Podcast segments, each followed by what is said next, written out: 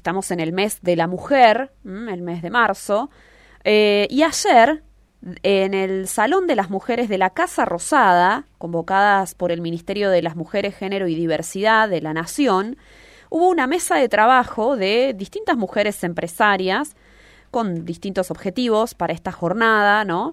Más allá de conocerse y poner en común distintas realidades, estuvieron invitadas distintas mujeres del gobierno nacional, también todo el cuerpo del Ministerio de Mujeres, Género y Diversidad, y distintas empresarias de todo el país, de distintos rubros, claramente, entre ellas la riocuartense María Paz Stauffer, que es titular de Nusadúa Viajes y además está al frente de la firma La Justa Agropecuaria. Está en comunicación ya con nosotros. María Paz Fernanda te saluda. Buenos días.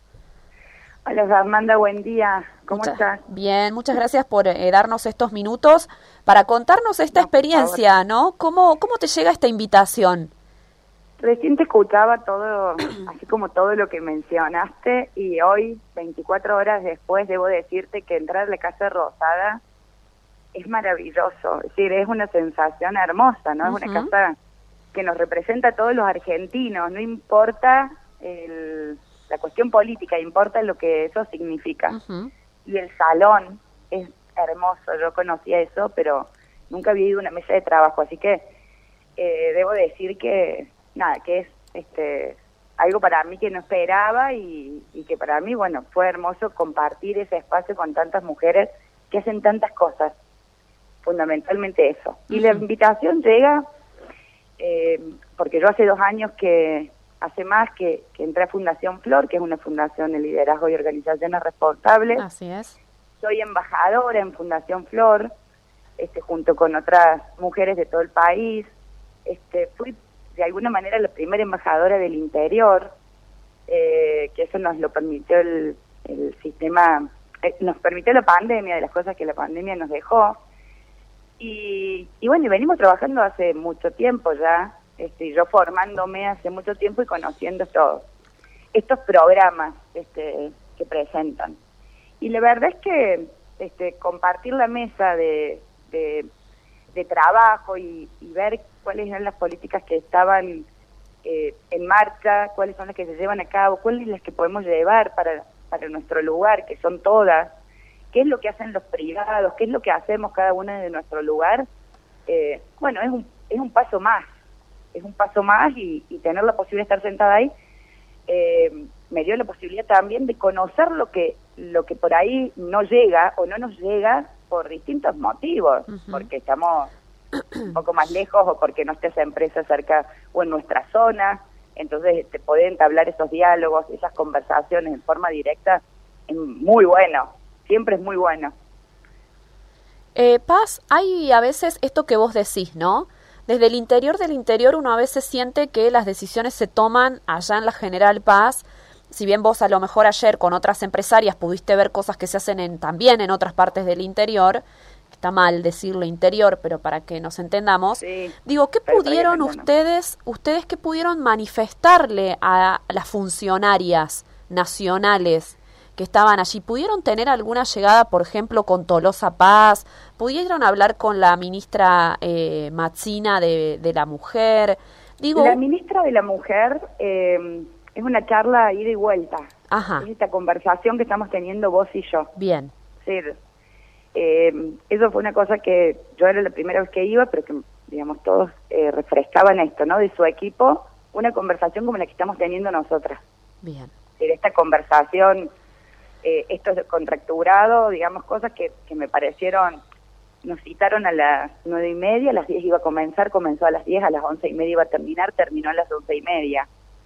Y eso nos permitió después a nosotras hacer todo un proceso que se llama de networking o de o de conversación o de sentarnos, de, ciertamente nos sentamos después a tomar café y a compartir lo que cada una, digamos, hace desde su lugar, necesita desde su lugar o conocer nuevos programas, este, programas que son necesarios este, para llevar adelante políticas, que te dicen, bueno, llevas adelante este programa por esta determinada política y no me, la gente te cuestiona o te lo pregunta como, y son necesarios.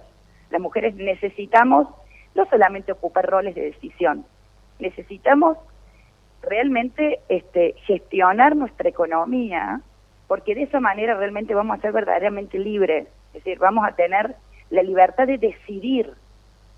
Entonces, este, hay empresas, yo no las puedo nombrar o no, no sé si se pueden nombrar, pero digo, todo el trabajo que hacen empresas como Globan, que, es una empresa que busca niñas en tecnología, ¿no? Claro. Entonces, ¿cuántos programas tiene Globan para, a lo largo del país, para becar a niñas que estudien las ciencias duras o tecnología?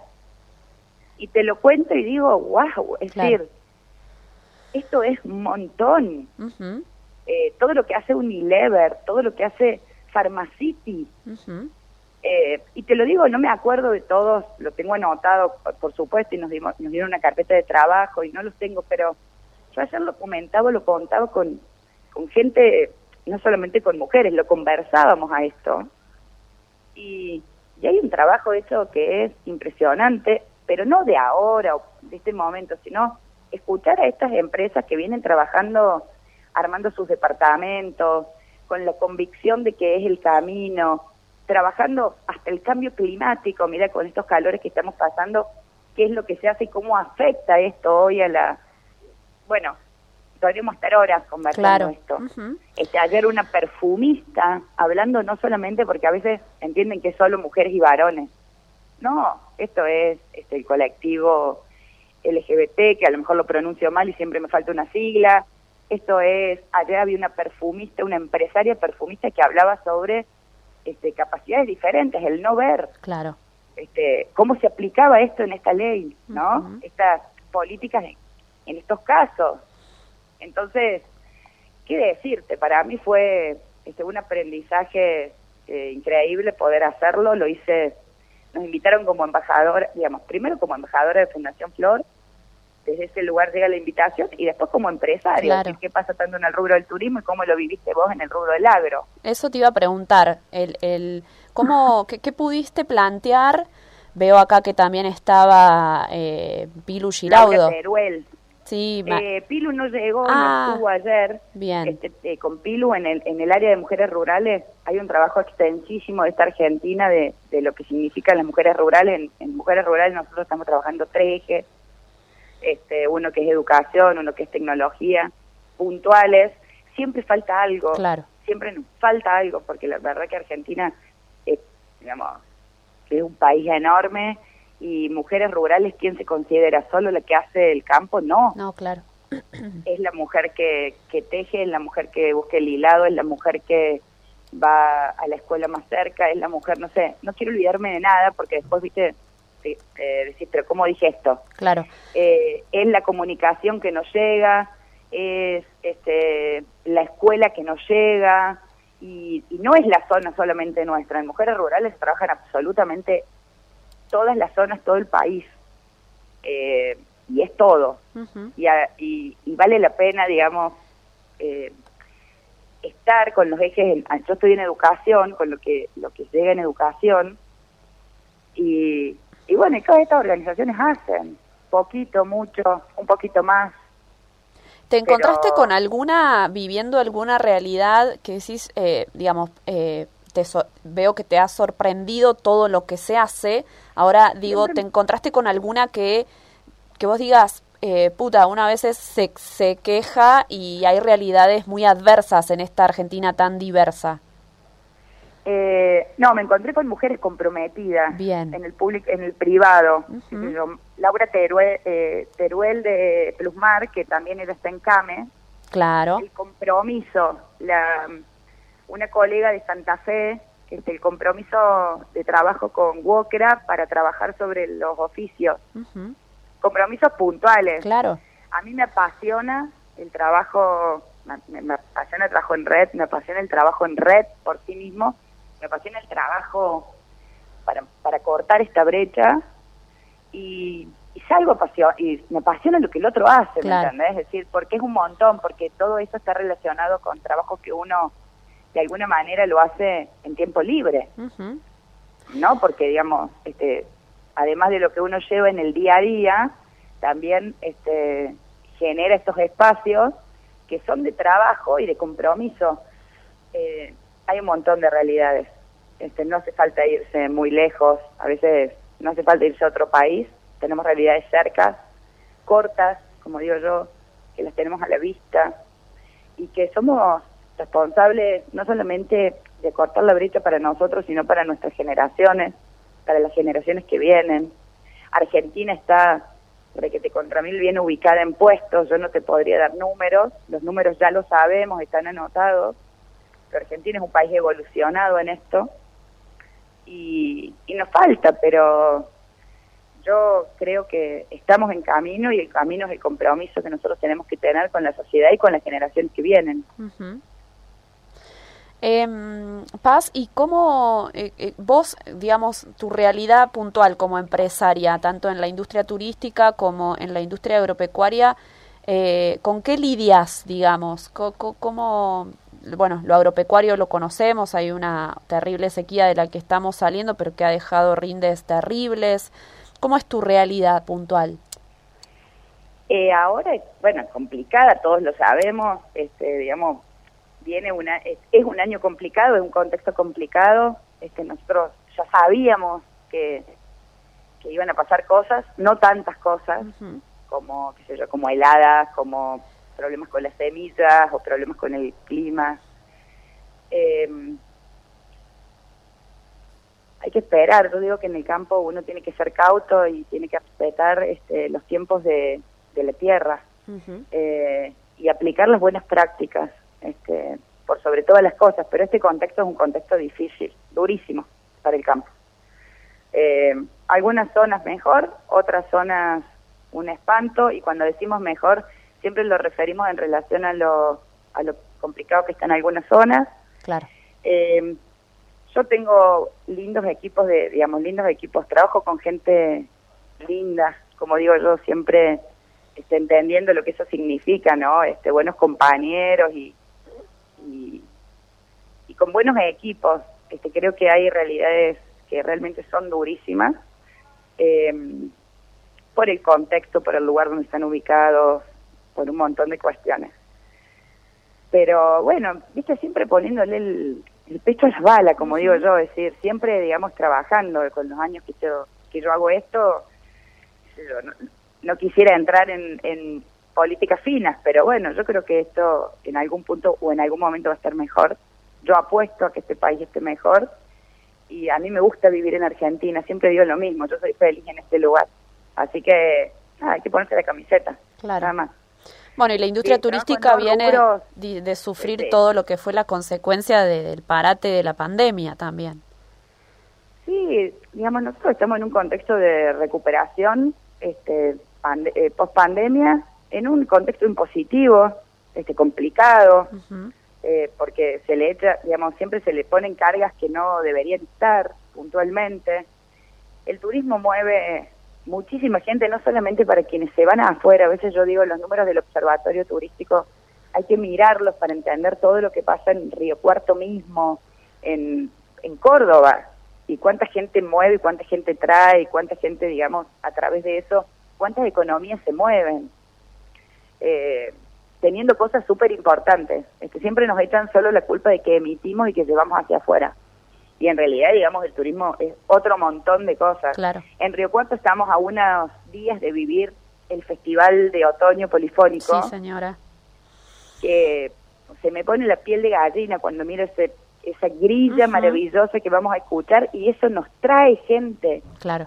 Viene gente a la ciudad a visitarnos y cuando viene gente mueve el taxista o el remisero, el comedor, el kiosco, el restaurante, la gastronomía. Y, y esos números también impactan en la, en la ciudad, en la ciudad y en la región. Claro. Entonces, este, son dos industrias que, que bueno, que, son buenísimas, que la, que la, que generan muchísimo valor. Eh, no sé si la palabra correcta es buenísima, por ahí este, me equivoco en la apreciación, pero son dos industrias que generan muchísimo, todo el valor agregado, digo yo, y, hay que cuidarlas, hay que cuidarlas y hay que seguir laburando. No, no, no quiero entrar, no quiero ahondar demasiado, eh, quiero seguir trabajando en lo que hago. Claro.